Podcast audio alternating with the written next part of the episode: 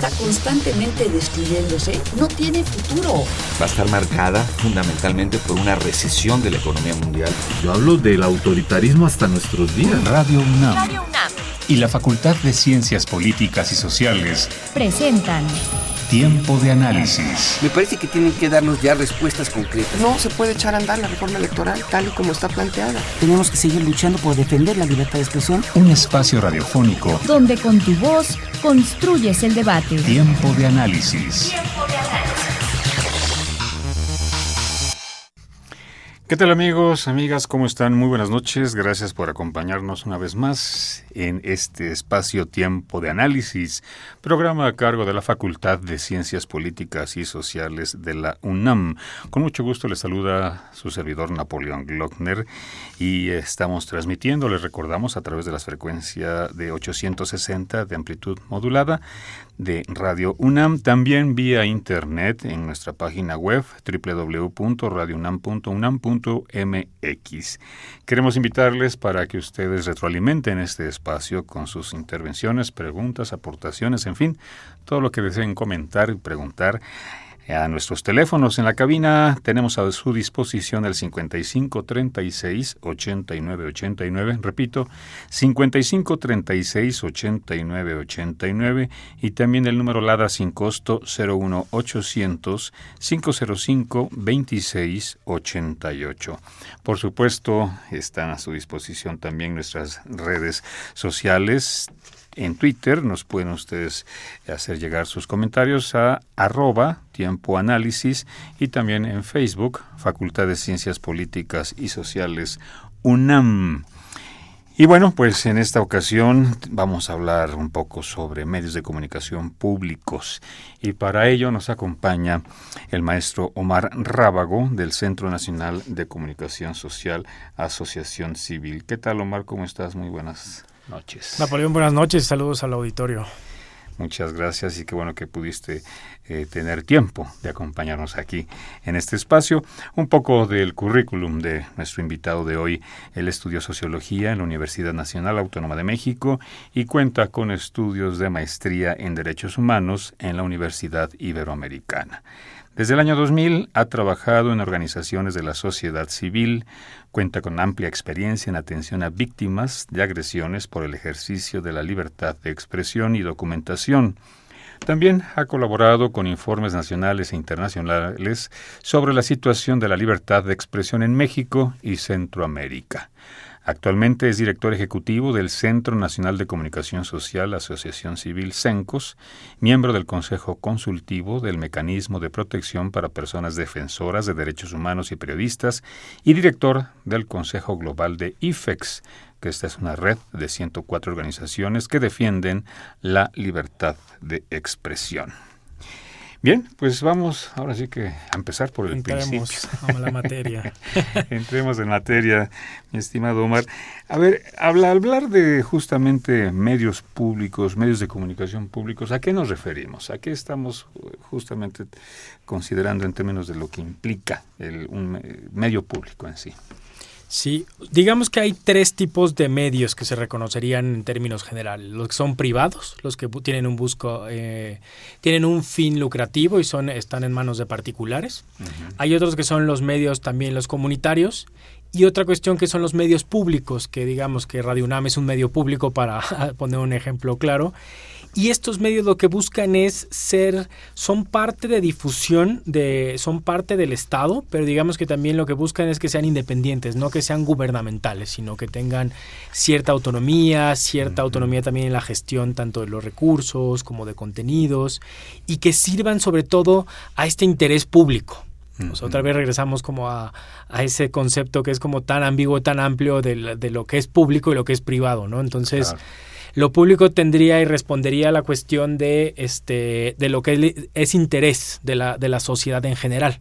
Entonces, para ponerlo, eh, yo creo que es más fácil definir lo que no son no son privados, no buscan, no tienen una agenda concreta, digamos, que no son concesionados a un particular, a una empresa. Entonces esa, esa, esa empresa puede tener una agenda y vende y comercializa sus espacios, ¿no? Y trae una agenda particular que... Con intereses con muy intereses, concretos. exactamente, intereses concretos. Los públicos tendrían que responder a la pluralidad y diversidad de la sociedad. Digamos que no se deberían de concentrar o no deberían de estar pensando en competir con esos privados porque no lo va a haber, porque ellos buscan un interés público la opinión pública y lo que se buscaría es que a través de estos medios la gente que no pudiera tener acceso a esta amplia diversidad que, que tenemos de contenidos pudiera dársela. Por ejemplo, o sea, un espacio como este sería difícil tenerlo a lo mejor en un espacio privado, que no, que pasa un espacios de análisis. Pero digamos con una agenda tan diversa que a lo mejor no busca la nota o no busca lucrar.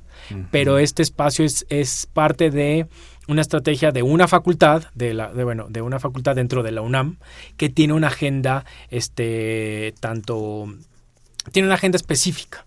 Entonces, de ahí se buscaría que estos medios públicos tuvieran un espacio para que este, brindar un, un servicio a la sociedad como tal. Claro.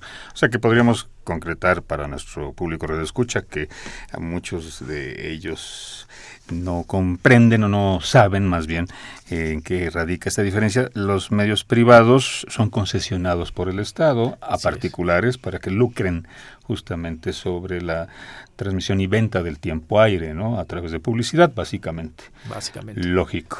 Y quien lleva la batuta, evidentemente, sobre lo que se dice, se hace ese programa, etcétera, es el dueño, digamos, de la concesión, que puede ser este de apellido Azcárraga o Farril, etcétera, etcétera. Salinas, etcétera. Los medios públicos son permisionados, es decir, el Estado les da el permiso de transmisión de uso del tiempo este aire para que justamente estos medios divulguen eh, cultura, entretenimiento, educación, etcétera, etcétera. Que bueno, básicamente se supone, ¿verdad? En teoría que la Ley Federal de Radio y Televisión está, digamos, considerando que los medios de comunicación en general deben entretener, eh, difundir información, informar y educar, ¿no? Pero bueno, muchos... Sí, y eso es un punto, lo señalas bien, porque el espectro radioeléctrico es, es propiedad del Estado, es de la nación. Entonces, de ahí que el gobierno, este, las autoridades, lo único que hacen es administrarlo. Digamos que lo que está pasando es, es un bien común, es un bien del Estado, o sea, cualquier persona este, podría tener acceso, claro, con ciertas limitaciones, porque también estamos hablando de cuestiones tecnológicas que medían, ¿no? Para tener los medios.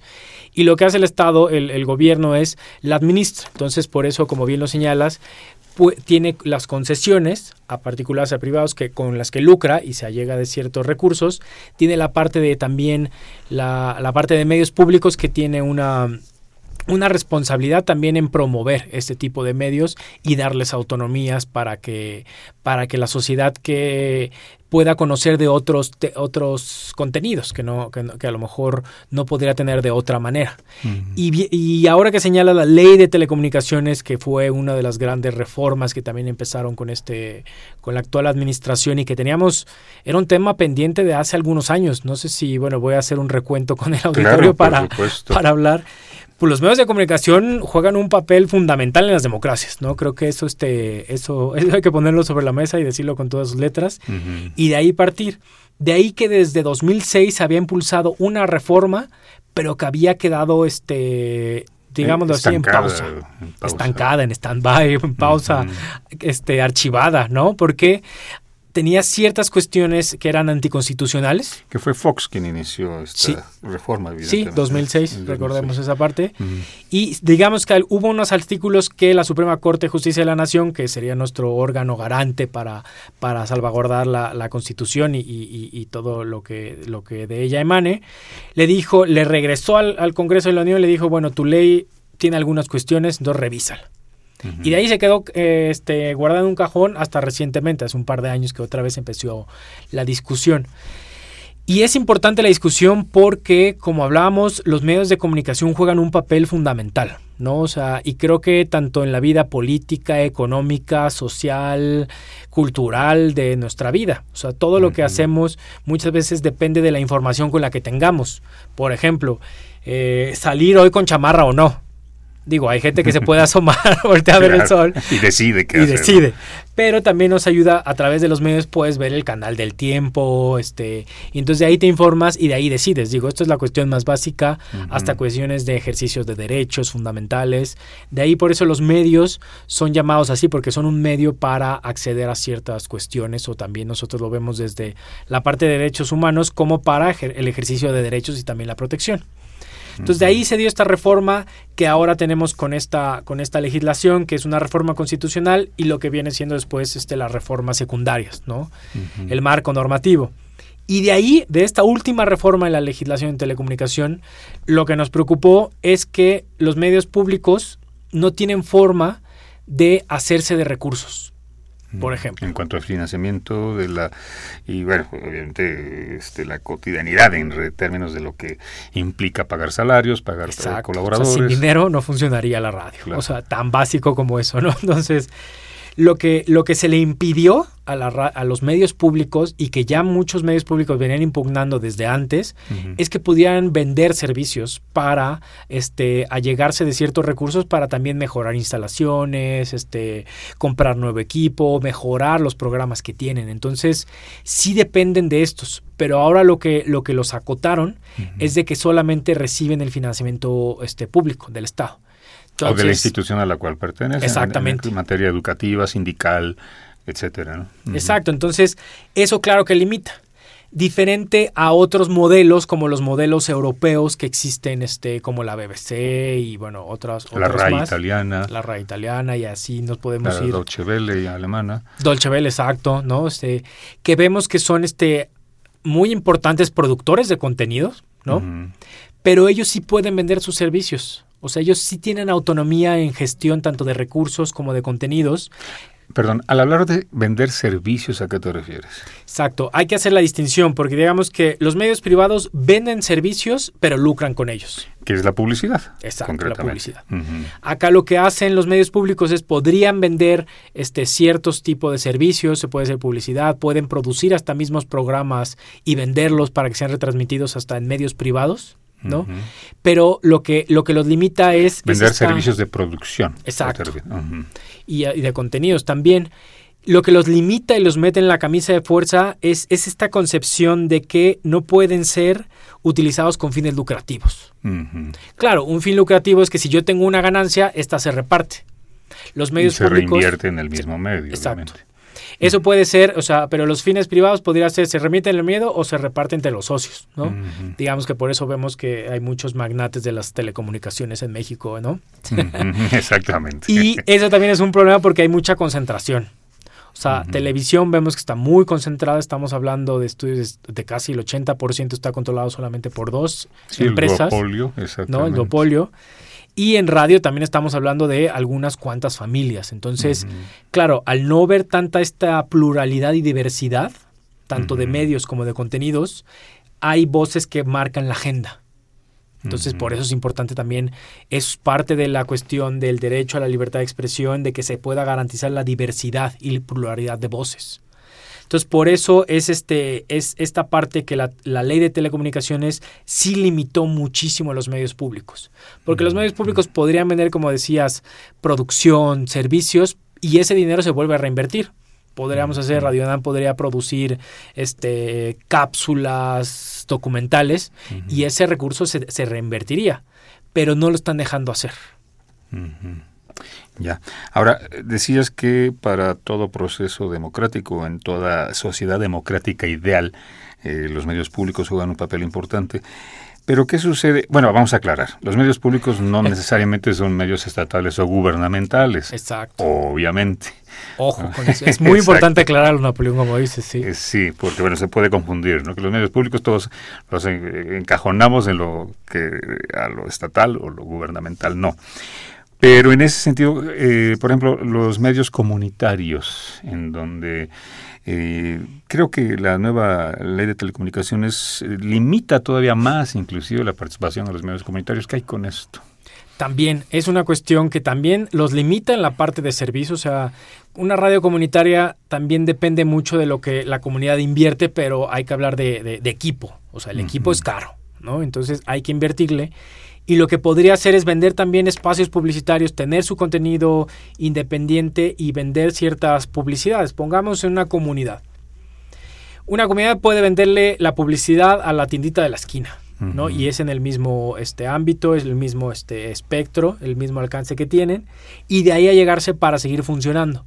Lo que está limitando al igual a que las, a, los, a, los, medios públicos es que no pueden este, vender esos servicios o, o a llegarse de ciertos recursos, uh -huh. lo cual los limita y, y, los hace este, entrar en una competencia hasta desleal con los otros medios que digamos que son los privados. ¿no? Entonces, ¿cómo se puede mantener una radio comunitaria si no pueda llegarse de recursos? Tendría que ser a través de donaciones o este o de la misma gente que empieza, ¿no? Porque uh -huh. que, que mantiene y esto se ha dado en México mucho, casi en toda su totalidad, que las, los radios comunitarios pertenecen a alguna comunidad, a algún movimiento y son mantenidos por estas mismas Los mismos personas. miembros de la Exacto. comunidad, obviamente, ¿no?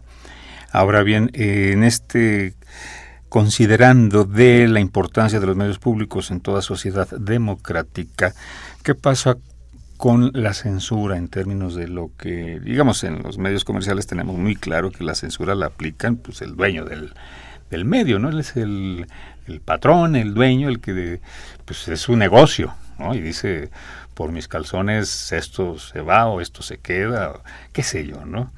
Tenemos un caso muy específico que vamos a tocar porque es inevitable que toquemos. en nuestra querida compañera, amiga y entrañable comunicadora Carmen, Carmen Aristegui. Sí que por cierto acaba de hacer declaraciones en la Comisión Interamericana. En audiencias públicas, sí. Eh, sí pero vamos a hablar de eso más adelantito. Los vamos a dejar queriendo más a, la, Exactamente. audiencia.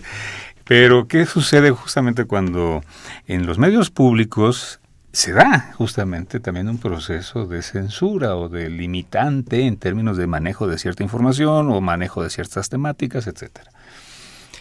Esto pasa y es más común de lo que nos gustaría aceptar y reconocer. Y pasa mucho porque este, hay intereses, como hablábamos, yo otra vez voy a retomar esa frase, que los medios son parte de, una, este, de la sociedad y cumplen una función también de difusión, de información, pero también hay grupos que buscan controlar estos medios de comunicación para controlar el libre flujo de información. Entonces, uh -huh.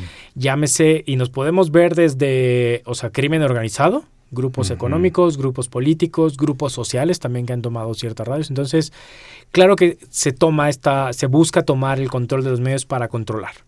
Casos de censura, como, como lo señalas, se dan mucho y se dan no solamente en los medios públicos, sino también en los medios privados y se da también por cuestiones ya sean económicas o también hay una cuestión que no está regulada en, en, en, México, que es la publicidad oficial, la pauta publicitaria que viene desde el Estado. ¿no? Uh -huh. Cada año se, este, el Estado tiene millones, cientos de millones de pesos a nivel federal y estatal, en, la, en cada estado, en cada gobierno local, para gastar en temas de difusión. Y esta propaganda. publicidad, propaganda, uh -huh. propaganda gubernamental. Uh -huh. Y esta propaganda también tendría que seguir ciertos criterios. Hay, hay estándares, ¿no? Hay estándares uh -huh. internacionales de buenas prácticas, tanto también como para medios públicos, y si quieres luego las abordamos al final también, cuáles son las buenas prácticas para medios públicos. Y en publicidad oficial hubo un esfuerzo regional, y, y, lo sé porque yo participé en este esfuerzo regional para ¿Ah, sí? establecer ciertos criterios para cómo se se da la pauta publicitaria, ¿no? Porque no es una prebenda del Estado, no es algo que yo diga gobernante en turno, quiero favorecer a ciertos medios o porque tú me estás ayudando a difundir este medio, este, este mensaje, perdón, o, o, o eres mi me amigo. En mi campaña, exacto, ¿no? te doy. Esta uh -huh. parte de premio castigo, el palo, la zanahoria, uh -huh. esto no debería de ser así, pero esto sucede. ¿Se da? Y no uh -huh. está. Y hay que recordar, y como bien lo señalabas, ahora en las audiencias en la Comisión Interamericana, este, se habló sobre el tema de publicidad oficial y la legislación pendiente. Y es más, el, el, el entonces candidato Enrique Peña Nieto en esta campaña de te lo firmo y te lo cumplo, uh -huh. en uno de sus puntos decía que iba a sacar la este, legislación en publicidad oficial y todavía no ha, no ha pasado, seguimos esperando. Porque es un negocio millonario, estamos hablando de cientos de millones de pesos que se dan de manera discrecional. Por debajo del agua, lo que es. A veces ni tan debajo del agua. O sea, digamos que esta publicidad está a la vista. Hay veces que, este, platicando con algunos agencias de comunicación, de publicidad, uh -huh. te dicen, claro, o sea, te, les piden que vaya bajo otro rubro o un caso extremo que me decía un compañero, llegaron Pero a eso una me caja de dinero. del agua, ¿no? Porque no se especifica. ¿no? El, el, el, el, digamos, el producto en sí. Exacto, pero se da del, debajo del agua dos niveles, hasta yo lo pondría lo, lo más superficial y lo, Y lo lo más profundo, profundo que... Underground, digamos. Exacto, sí, de eso cuando lo más profundo do- donde los peces tienen unos ojos grandes que nadie ve, nadie sabe, se Mm. da, ¿no? Entonces, si, si cierta, este, mm, si cierta secretaría, instancia pública tiene un presupuesto para difundir información, pongamos, el, cla- el- el ejemplo más claro sería Secretaría de Salud. Claro, ellos tienen que informar a la población qué está pasando. Digamos que Claro. ahora con este Zika. el mosquito Zika, exacto, yo también estaba pensando en eso. Vacunas. Es importante que la población sepa, o sea, ahí no le vas a decir que no, porque esa información claro que nos ayuda a pues a mantenerte saludable, a prevenir. Pero hay cierta información que la usan para publicitarse y propaganda tanto de los de los gobernantes, de los presidentes municipales, o quieren este favorecer a, un- a algún amigo, o se ha dado caso de, de autoridades que dejan de estar en el gobierno y abren un medio de comunicación. Todas estas irregularidades que se dan pasan y pasan muy seguido. Y pasan más a nivel estatal. Estamos hablando a nivel de los estados, de entidades federativas. Según el estudio que hicimos, este, bueno, yo también cuando estaba la- con la organización de Artículo 19 y con Fundar, Centro de Análisis e Investigación, alrededor del 70% de los recursos don- de los medios este, a nivel estatal venían por parte de la publicidad propaganda gubernamental. 70%. O sea, es un negocio. Por eso Vale. nadie lo quiere regular porque ni tanto a, la- a los medios como a los este, políticos les conviene porque pues, eso pasa. Limitaría evidentemente esa, ese flujo de dinero que, Flujo de que dinero. sale y se recibe. ¿no? Exacto. El flujo de dinero controla el flujo de la información. Exactamente. Entonces eso es grave porque la sociedad, la, la- la información que tenía que ser esa propaganda pública de cumplir es interés público otra vez. Regresamos a esa parte. El interés público es lo que se tendría que garantizar. Pero al, al no haber criterios claros, pues no se puede dar. Hay un artículo en la Constitución que habla sobre propaganda personal, cuando la- que no pueden salir las caras de los este, funcionarios o gobernantes. Que eso se logró después de las campañas de 2000, pues la última elección también que se dio, ¿no? 2011 y, y, poste- y anteriores, para tratar de limitar mucho la imagen pública de las personas con las que lucraban. Pero de todas maneras los mensajes se están dando, ¿no? Y se controlan. Y eso es algo muy, muy preocupante. Eh, lo mencionabas y eh, concretamente ante las distintas facetas que determinado gobierno y las políticas gubernamentales que se manejan, ¿hasta qué punto, digamos, está en todo su derecho un, un gobierno de ejercer este tipo de actividad en términos del funcionamiento, apoyo y prerrogativas que puede conceder a los medios públicos o caso contrario limitarlos. Estoy pensando, por ejemplo, en, gobiernos como en el de Venezuela, eh, cuando con Chávez no se dio la limitante de los medios este, privados y públicos inclusive, ¿no? En fin, eh, en estados que gobiernos más bien que en ese sentido, bueno, pretenden llevar un, un control muy, muy, este, muy directo, ¿no? Pero digamos Sí. que aquí también se da, aunque no es tan directo. ¿o cómo Sí. Y hay experiencias regionales muy interesantes, como bueno, ya hablabas de Venezuela, Ecuador es otro caso, Perú. este, Perú. Yo recuerdo un amigo colombiano que nos decía, y esta es pregunta capciosa, como diría mi abuelo, ¿sabes quién tiene la mayoría del espectro radioeléctrico en Colombia? ¿Quién? Los militares. Órale. O sea, esa es respuesta como que te quedas, o sea, Qué ¿qué? bueno que en Costa Rica no hay ejército, porque ahí controlarían. Claro, las labores hay que recordar, o sea, los militares han, Claro. ¿no? Entonces abarcaron mucho este espectro radioeléctrico. En Nicaragua también mucha de, la, de, de- de los canales dependían de una familia o cercanos a Ortega. En Guatemala también este, un particular casi tenía todos los canales este, privados. Entonces, y esto se da, voy a hacer la, la tanto izquierdas como derechas. Es, es mucha tentación este, controlar a los medios de comunicación. Entonces, claro. Pues estás es- controlando pues la mente de la sociedad, ¿no? exacto, recordemos a Goebbels con, ¿no? la- con Alemania. Ándale, el nazismo, o sea, ahí controlas. Entonces, el- el- el- la persona autoritaria que quiere controlar ese flujo de información, controlar los mensajes, la información, lo hace así, ¿no? Mm, Y ya sea a través de, de la fuerza, el uso de la fuerza, de la violencia, como se da en algunos casos también como el crimen organizado. Tenemos casos como en Tamaulipas también, donde el crimen organizado controla mucho la información a través de ese- lo que platicabas de censura, autocensura y presiones. Y muchas zonas de este Veracruz, muchas zonas como San Luis, este Zacatecas, están controladas por la, por la violencia o poderes políticos o poderes económicos y cuestiones social, también este grupos sociales. Entonces, sí hay una tentación muy grande para controlar los medios de comunicación, para controlar el flujo. En ese aspecto, digamos, eh, sí podríamos considerar que es una utopía que exista la libertad de expresión en los medios de comunicación, ya sean públicos, privados o qué. Pues sí es el ideal, ¿no? Yo quiero pensar en, en términos de esperanza. Claro, buscamos que haya libertad de expresión, acceso a la información, acceso a los medios y que haya una pluralidad y diversidad, ¿no? Que los medios nos, nos puedan garantizar. Es Yo- difícil, Ajá, perdón. Sí, dime, dime. Es difícil. es difícil que se dé en todo, eh, o sea, una, una cuestión absoluta, ¿no? Porque hay que recordar que ningún derecho es absoluto, entonces, y, y tiene limitaciones, ¿no? Claro, Mm. para que un derecho este, se pueda ejercer por alguien, también tiene que estar limitado o, o este, eh, este colisiona con otro derecho de otras personas. Por eso hablábamos también de la cuestión de de estas pautas como de estas legislaciones que se dieron en Uruguay, en Argentina, donde el espectro radioeléctrico lo partieron en tres, públicos, Ujú. privados y comunitarios.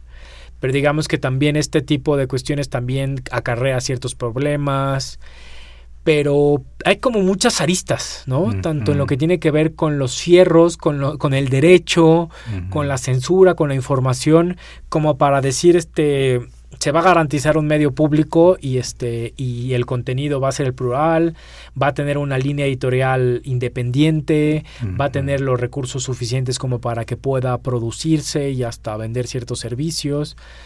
Es difícil, pero yo, o sea, retomando tu palabra, ¿es un ideal? Sí, es un ideal, pero yo creo que hay que caminar y- para, para construirlo. para ir construyendo poco a poco. Digo, es que ya desde la invención de los medios de comunicación masiva, ya han pasado muchos años, décadas.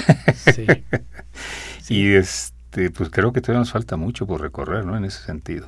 Todavía nos falta mucho y vamos aprendiendo. Y también las cuestiones tecnológicas van avanzando, ¿no? Claro, las nuevas tecnologías han influido, evidentemente. Claro, en- el espectro radioeléctrico antes lo podías partir, tenías que tener cierta distancia, ¿no? Entre las Mm. radiodifusoras. Ahora puedes comprimir mucho más y puedes tener más radiodifusoras en, en menos espectro. Y hablando de emisiones de señal abierta, pero si nos vamos ahora a lo que las nuevas tecnologías nos ofrecen también de la posibilidad de generar mensajes y difundir estos a través del ciberespacio, pues eh, digo, es otra, otra la el negocio, ¿no? Sí. Vamos a hacer, amigos, escuchas una breve pausa, ya pasó media hora. Ya se nos fue Como agua. Volando, ¿verdad? Y, siento que nos falta mucho por hablar, ¿verdad? Pues sí, esto es tiempo de análisis. En esta ocasión hablamos sobre medios de comunicación públicos. Nos acompaña el maestro Omar Rábago del Centro Nacional de Comunicación Social, CENCOS. Les recordamos nuestros números telefónicos para que nos hagan llegar sus comentarios, preguntas, aportaciones. El 55 36 89 80 99, helada sin costo 01800 505 2688, nuestras redes sociales arroba tiempo análisis, en Facebook, Facultad de Ciencias Políticas y sociales unam por supuesto nuestra página web www.radiounam.unam.mx. Regresamos.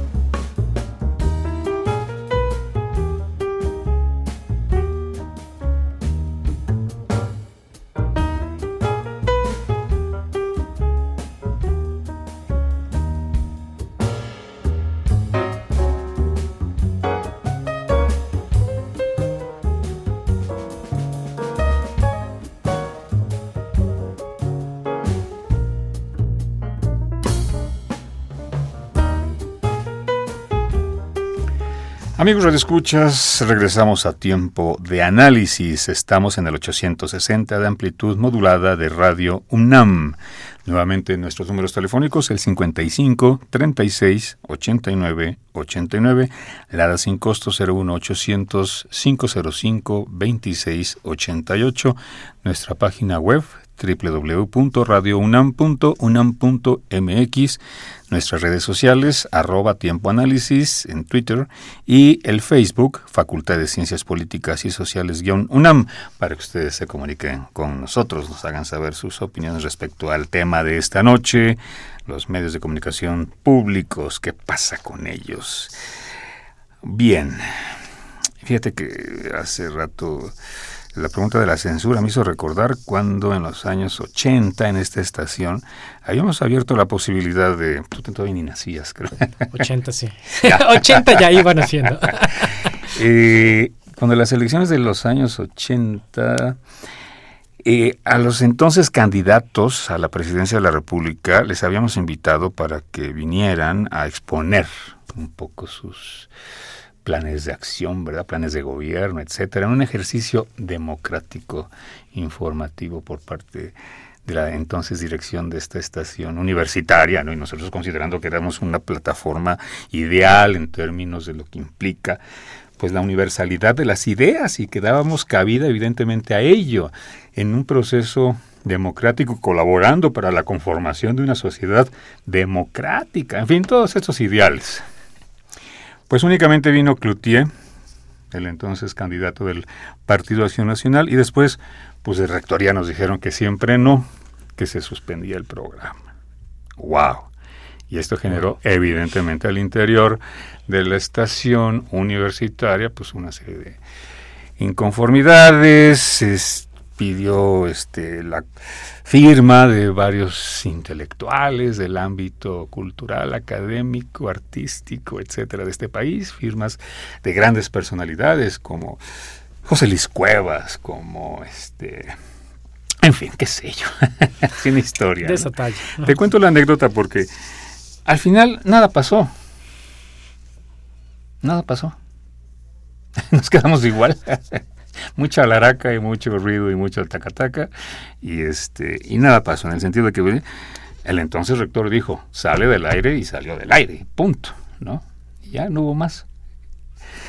Eh, es a donde voy, a donde iba yo justamente en la reflexión hace rato, hasta qué punto existe ya una figura legal, un ombudsman de derecho a la información que pueda hoy día regular cierta inconformidad por parte del público que recibe determinada información y por parte incluso de los trabajadores al interior de los medios públicos. De los privados sabemos que quien lleva la batuta es el dueño y dice esto se va y no hay vuelta de hoja, ¿no? Pero los públicos que justamente se debe el medio a la sociedad en términos de lo que implica ese derecho a la información, a la expresión libre de las ideas, etcétera, etcétera, etcétera.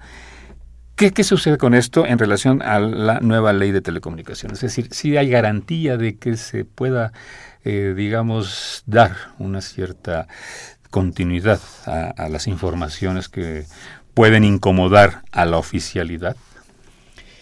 Pues se ha dado y se ha promovido mucho estas figuras de los defensores, defensoras de audiencias, ¿no? Que también ha tenido experimentos, este, en tanto en privados como en algunos públicos y más mejor, más bien buenas, malas experiencias, ¿no? O sea, y estaba retomando el caso de, bueno, mencionando el caso de Carmen.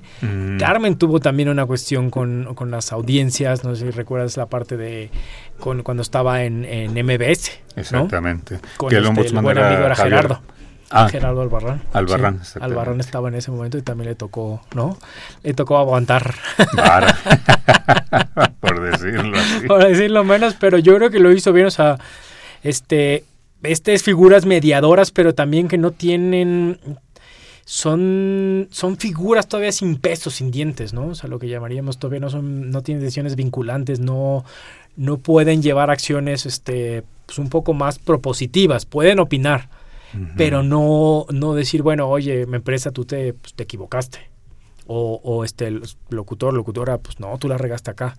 Todavía no, no, no hemos pasado a esa parte de, de que se dé en autorregulación, porque yo creo que también tiene que darse como parte de los propios medios, tanto públicos como privados, este que sea que sean los propios medios este que defiendan sus intereses y defiendan defiendan los intereses de la audiencia porque si viene una regulación desde el estado otra vez hablamos de censura y de control, ¿no? Estas figuras de censores que de las de las este ¿cómo se llama? de las dictaduras, ¿no? Que era una vemos este funcionario gris que tachaba muchos contenidos o limitaba. Entonces, yo creo ahí, y soy más en esta parte de, de, de, la corriente de libertad de expresión, de que los medios en ese sentido tendrían que regularse, autorregularse, pero sí escuchar a las audiencias, ¿no? O sea, no solamente de poner una figura decorativa y que se escuche y que se haga valer su presencia para que las audiencias puedan tener este derecho, ¿no? O sea, porque México tampoco tenemos tan avanzados este los derechos de los este, consumidores,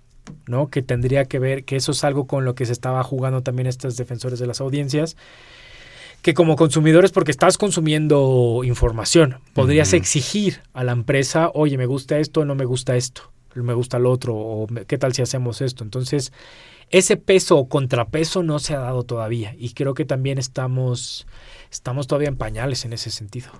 En ese aspecto, que en México estamos en pañales justamente, en comparación con otros países, eh, ¿cuál es el país, tu experiencia en cuanto a los estudios, análisis que han realizado ustedes en términos de justamente cómo se manejan los derechos de información, derechos humanos en los medios públicos? Eh, ¿Quiénes llevan, digamos, la batuta o qué países son ejemplo a seguir en términos de eh, esta materia? Yo creo que el Reino Unido con la BBC, ¿no? Es uno de los claros ejemplos. Y este. Te voy a leer una parte, o sea, la BBC cuenta con fines públicos asegurados por un acuerdo refrendado por el Parlamento. O sea, su máximo órgano también este legislativo apoya y reconoce los medios públicos. Para sostener principios vinculados con la ciudadanía y la sociedad, promover la educación, el aprendizaje, estimular la creatividad y la excelencia cultural. Representar al, Reino Unido sus naciones, regiones y comunidades, llevar al Reino Unido al mundo y del mundo para el Reino Unido, y liberar al público el beneficio de las nuevas tecnologías y servicios de comunicaciones. Imagínate que pudiéramos tener en México algo así. Independencia de gestión, independencia de la agenda, independencia de recursos y que pues, podría producir este, a ese nivel y esa calidad, ¿no? Tú mencionabas la, la Dolce Vele también que produce documentales buenísimos, ¿no? Todos recordamos también BBC y entre otros. Entonces, creo que el modelo sería más a seguir como el europeo, que se busca proteger esta autonomía de estas de estos entes públicos para así garantizar la diversidad y publicidad. O sea, porque lo que hay que promover es, es esto, la diversidad que, incluye la viabilidad de los medios públicos. Y la viabilidad también me hablo en términos tecnológicos como financieros, ¿no? Otra vez. Casi todo se reduce a cuestión de pesos, pero es importante, ¿no? Si no, no se podría subsistir. Y también otros de los puntos importantes que se tendría que dar en, en estos medios públicos es la transparencia, ¿no? Porque si son medios públicos, haciéndole diferencia, como bien lo señalabas, en gubernamentales o estatales, si son medios públicos, se deben al público y a la sociedad en general. Entonces también como ciudadanía podríamos acceder a, tener acceso a esa, a esa información, tanto de recursos o de agenda, o por qué se programan cierto tipo de contenidos, o por qué está cierta persona. Entonces, que se justifique qué está pasando. También este pues que se garantice, ¿no? Se garantice toda esta diversidad de, de, contenidos y que toda y muchas de las voces de la sociedad se vean reflejadas, porque hablemos también, hablamos ya de la discriminación hacia los medios comunitarios, pero muchas veces los, los, los pueblos originarios no se ven reflejados en estos medios públicos o están reflejados de una forma discriminatoria o folclórica, ¿no? Entonces, esta parte también tendrían que ser tomados en cuenta para que, los medios públicos reflejaran toda la, complejidad de la sociedad mexicana. Uy, pues eso sería verdad. No, es que leíste lo de la BBC de Londres y dice uno, bueno, pues wow, ¿no? qué, avanzados. Es que estaba yo también aquí, este, ahora que leíste eso, me voy a permitir también leer y leerle al público Radio Escucha justamente lo que eh, suscribieron en su momento todo un grupo de académicos, intelectuales, gente de la Academia Mexicana de Artes, del etcétera, etcétera, este, eh, a propósito justamente de la las reformas a, la Constitución y la creación de la nueva ley de telecomunicaciones. ¿no? Entonces ellos propusieron, primero, el establecimiento de garantías claras, congruentes con la reforma constitucional en la ley de telecomunicaciones y radiodifusión, cuya expedición consideramos urgente. Esa ley debe incluir disposiciones para el funcionamiento del Organismo Nacional de Radiodifusión Pública y, por otra parte, mecanismos y plazos para la autonomía y diversidad de fuentes de financiamiento, lo que decías justamente, así como para la designación de autoridades, consejos consultivos y defensores de audiencias, entre otros rubros, de los medios financiados con recursos públicos.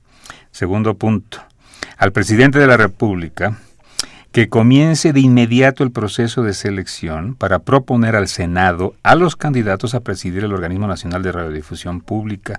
La reforma constitucional no precisa un mecanismo de selección, pero sí los consejeros del organismo serán designados a partir de una consulta pública con más razón, su presidente, que debiera ser seleccionado en un proceso en donde prevalezcan méritos y capacidades profesionales en el terreno de la radiodifusión. ¿Se ha cumplido con esto? Te pregunto.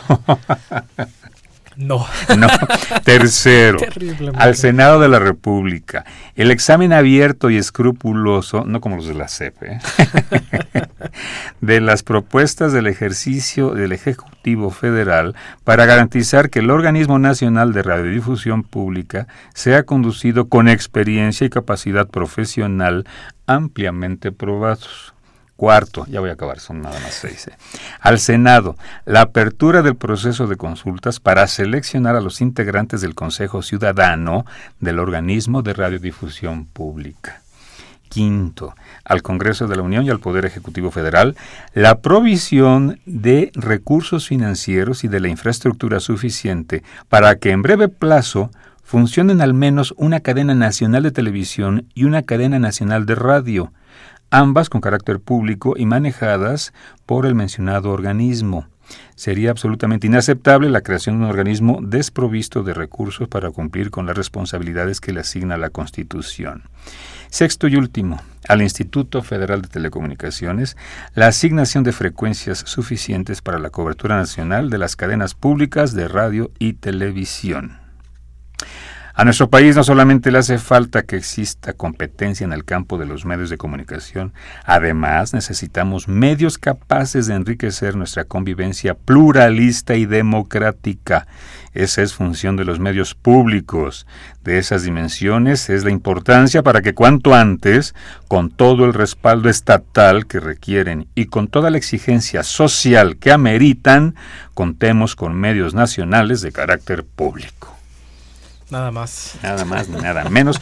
Y firmaron esto Raúl Trejo del Ave, José Waldenberg, Rolando Cordera, Ricardo Becerra, Ciro Mirayama, no sé, Marta Lamas, Ricardo Rafael, Pedro Salazar, este eh, Daniel Jiménez Cacho, Hortensia Santiago, eh, una gran lista, lista, lista grande de gente, pues pensante, importante y, y que está trabajando a la vanguardia de todo este proceso que es un punto fundamental que yo creo que en México no hemos tenido, no hemos este, crecido en, medios públicos. Ah, lo que hablábamos, mm. son muy pocos los medios públicos que han podido crecer pese a todas las adversidades. Entonces, es importante sí fortalecer esta parte de independencia, autonomía de los medios públicos porque los necesitamos.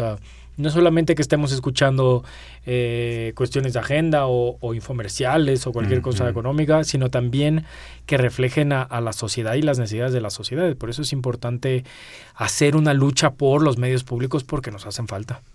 Claro, definitivamente. en los pocos minutos que nos quedan. Eh, retomamos el caso de, Carmen Aristegui porque ella justamente sigue trabajando y con sus colaboradores evidentemente en defensa de lo que eh, implica pues tener canales abiertos democráticos con una libre expresión de ideas. ¿Qué opinas de su reciente intervención en la Comisión Interamericana de Derechos Humanos? Es, creo que refleja mucho lo que es este los medios en México, ¿no? Hay una falta de pluralidad de medios y de diversidad de voces. Y ella, a pesar de tener uno de los programas más escuchados en la radio, de mayor impacto, rating comercial, de pronto deciden este por segunda vez en otra, bueno, antes había sido W Radio, le deciden rescindir ese y dar por terminado el contrato, ¿no? Entonces, claro, se habla de que hay un asunto entre particulares, pero una serie de los amparos, y, lo digo un poco con conocimiento de causa porque Sencos también estuvimos en la serie de amparos para, para garantizar y nosotros lo que exigíamos es de que al ser el, el espectro radioeléctrico un bien de la nación, y las empresas, el concesionario, eh, una persona a quien se le, pues tal cual se le renta, se le concesiona, tendría que garantizar ciertos derechos a nosotros como sociedad, como audiencia. Digo, esa demanda no prosperó, pero el, punto es, es que si una persona con ese, con ese impacto, ¿no? Con ese pegue, o sea, con ese empuje, con ese jale, digámoslo, que tiene Carmen, junto con su equipo de investigadores, porque o sea, los periodistas como Daniel, Rafael, este, Sebastián, o sea, importante grupo de, periodistas de investigación, recibieron, digamos, este, este duro golpe de, censura por una parte de, una empresa grande. ¿Qué pueden esperar los demás periodistas? Y hablo a niveles desde los que están locales, este que de repente ah, les ponen una llamada, les dicen, ¿sabes qué? Me incomoda, los cortan. Entonces... Y si no es que los matan. O sea, a nivel, quitando que es Carmen, digamos, la, figura que es Carmen, es muy fuerte ese mensaje que se manda, ¿no? O sea, puede, pues, se pueden quitar este, periodistas siempre y cuando o sea, nosotros haya un interés y si, si es críticos y a pesar de lo que, lo que representa a lo mejor pues hasta el interés, porque ahí ni siquiera fue el interés económico, porque si tenía mucho rating, no era eso la cuestión, ¿no? Entonces, nos hace pensar todo lo que está detrás. Y lo que también viene a mostrar es otra vez esta... El origen de la razón por la cual quedó cesada de sus funciones. Exacto. Totalmente todo lo que se ventiló a propósito de la Casa Blanca, ¿no? Exacto. Y la falta de voces críticas que también hacen falta porque hay veces voces críticas que van creciendo y de repente las, las limitan o les cortan los espacios y vemos también en México muchísimos casos, ¿no? Tanto columnistas en tele, radio, prensa escrita. Ahora, en una sociedad amedrentada en este sentido, ¿cómo poder, digamos, eh, generar esa, esa, ese espíritu, eh, de lucha combativo, de, defensa, de etcétera, etcétera, si, si realmente se da esa situación de amedrentamiento, digamos, ¿no? Sí, es difícil. Había un grupo de académicos que hablaban sobre la defensa y también la educación de las audiencias también, ¿no? O sea, empoderar a las audiencias para que seamos nosotros los que empezamos a exigir, o sea, un poco equilibrar la balanza, ¿no? Porque ahora los medios grandes te, dan, pero este no te escuchan, digamos que nada más es, es una vía. Lo que se buscaba es que también que las audiencias podamos presionar para que se haya apertura en algunos medios, este y voy a poner ejemplo. También los medios grandes tienen que escuchar y, son sensibles, porque también si se les va a la audiencia, pues pierden el negocio. Los recientes cambios este, que va a haber, eh, voy a poner este, en Televisa, responden también a, cierta presión. Ya lo había anunciado Genaro Villamil antes, o sea, los cambios en el, este, en el, noticiero estelar, ¿no? De, Joaquín López Dóriga, que va a entrar alguien como Denise, este, Merker. Merker, ¿no? Que también es una voz crítica que siempre ha estado ahí cambios, este... Sí, digo, que fuera Denise Dresser, ¿verdad? o que también la integraran, o sea, imagínate estas mesas de análisis también que se daban con Carmen, con Sergio Ándale, exactamente. Pero lo que está es eso, no hay espacios, o sea, y extrañamos a la gente. Exactamente. Y eso es lo que nos pasa. Tú prendes la radio, este, y, y, bueno, a la gente, yo platicando con mucha gente que era muy fanática de Carmen, se sintió en la orfandad. Bueno, ahora qué escucho. Totalmente. ¿No? Y entonces no hay, lo que tendría que hacer el Estado y es la responsabilidad es garantizar esta pluralidad y diversidad de voces. No controlar, no regular a los medios, sino más bien generar las condiciones de la cancha para que haya más jugadores y haya diversidad y haya una mejor competencia. Uy, pero estamos a años luz que esto suceda, ¿no? sí. Ahora, ¿qué tan cierto es ese rumor de pasillos, ¿verdad? Que había medios públicos, entre otros esta estación, que no me consta, ¿verdad? Pero el rumor ya sabes, que se dice que, este, en el caso de, Carmen Aristegui, que venir a Radio UNAM, el mismo Estado, gobierno actual, había prohibido que se le contratara a ella directamente en espacios de eh, radiodifusoras públicas. ¿Qué, ¿Qué, tan cierto es esto? Me voy a ir del otro lado para no asegurar, o sea, supongo sin conceder, como dirían los abogados, ¿no? suponiendo sin conceder. es muy raro que, o sea, Carmen teniendo la figura y el, y el pues todo el rating que tenía no haya sido contratada o por la competencia, por medios públicos, privados o públicos. ¿No? Mm. O sea, se me hace raro.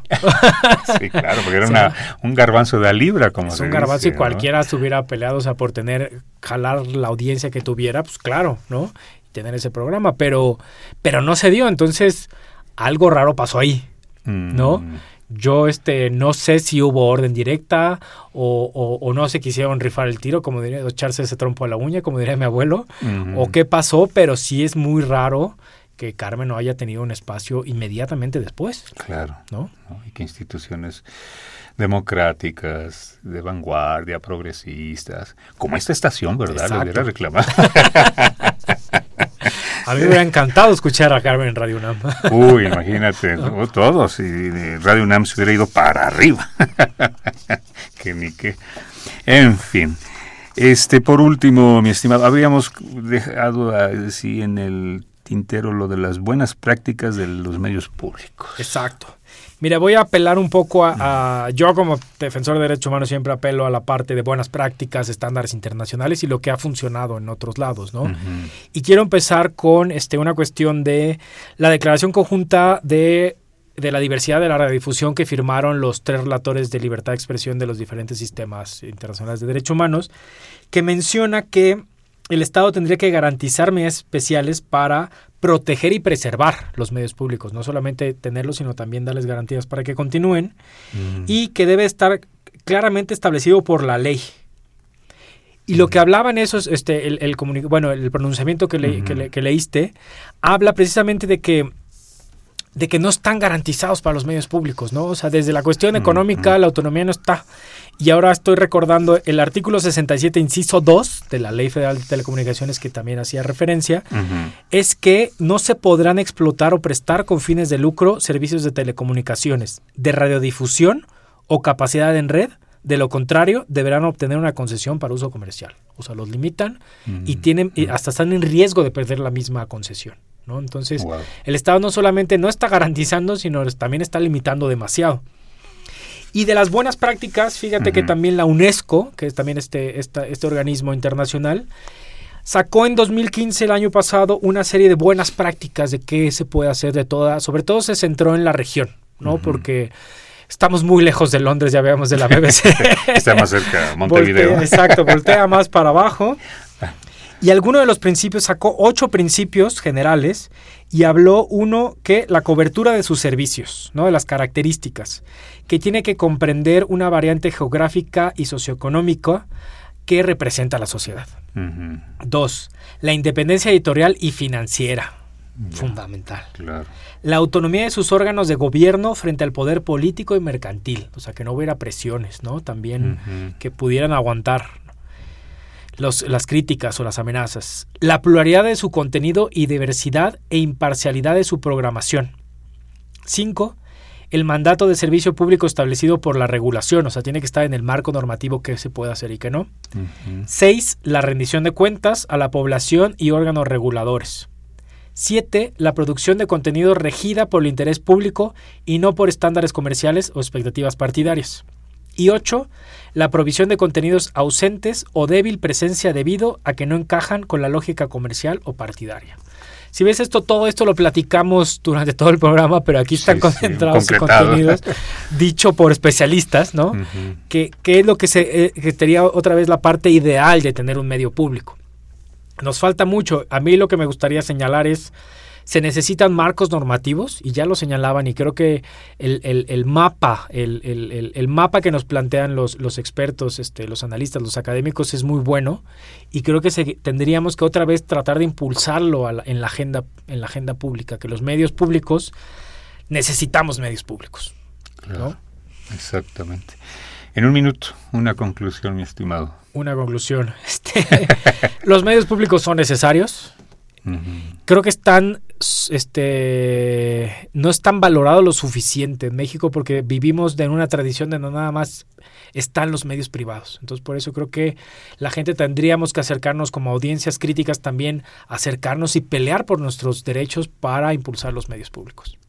Claro, y con contenidos de calidad. plurales, diversos, Etcétera, etcétera, etcétera. Bueno, pues algún día. algún día. Esperemos que... que lo vivamos. sí.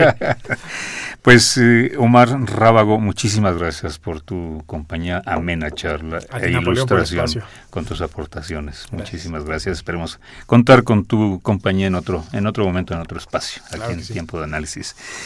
Y amigos, amigas, Radio Escuchas, gracias por sintonizarnos. Les recuerdo que tenemos una cita el próximo miércoles en punto de las 8 de la noche por esta frecuencia 860 de AM y también internet www.radionam.com UNAM MX. No se olviden de seguirnos a través de Twitter en arroba y en la página de Facebook Facultad de Ciencias Políticas y Sociales UNAM. Y también pueden ustedes seguir escuchando nuestras transmisiones pasadas a través de la página web de la Facultad de Ciencias Políticas y Sociales que es www.políticas.unam.mx. Este programa fue producido por la Coordinación de Extensión Universitaria de la Facultad de Ciencias Políticas y Sociales a cargo de Roberto Ceguera, en la coordinación de producción Claudia Loredo, en la producción de este espacio Guillermo Pineda, en la cabina y operación técnica don Humberto Sánchez Castrejón, en la continuidad Tania Nicanor. Se despide de ustedes Napoleón Glockner, no sin antes deseándoles que pasen la mejor de las noches. Muy buenas noches, hasta pronto.